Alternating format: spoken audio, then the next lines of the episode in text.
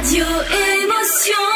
La grasse mat, 9h midi sur Radio Émotion. Et c'est mardi, comme chaque mardi, on accueille avec grand plaisir Muriel Mayette-Holz, la directrice du Théâtre National de Nice. Bonjour Muriel Mais bonjour François. Ce matin, tu nous emmènes un petit peu chez toi. Oh, je vous emmène Ouais. aux franciscains. Exactement, absolument. au Théâtre des Franciscains. Alors, durant le XIIIe siècle, des communautés liées aux ordres mendiants se sont implantées dans l'espace provençal. À Nice, les franciscains s'installent dès 1250 dans le quartier actuel dit Saint-François.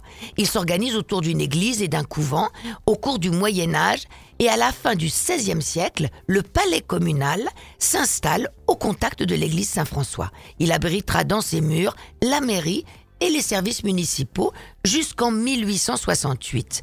Et les deux ensembles se transforment progressivement. À la Révolution, le couvent est vendu et là il connaît des changements de destination, tout comme l'église. C'est devenu une caserne, puis des habitats, séparés en étages, puis un hôtel, puis un cinéma, puis une boîte de nuit, et puis des poubelles, les poubelles de la ville.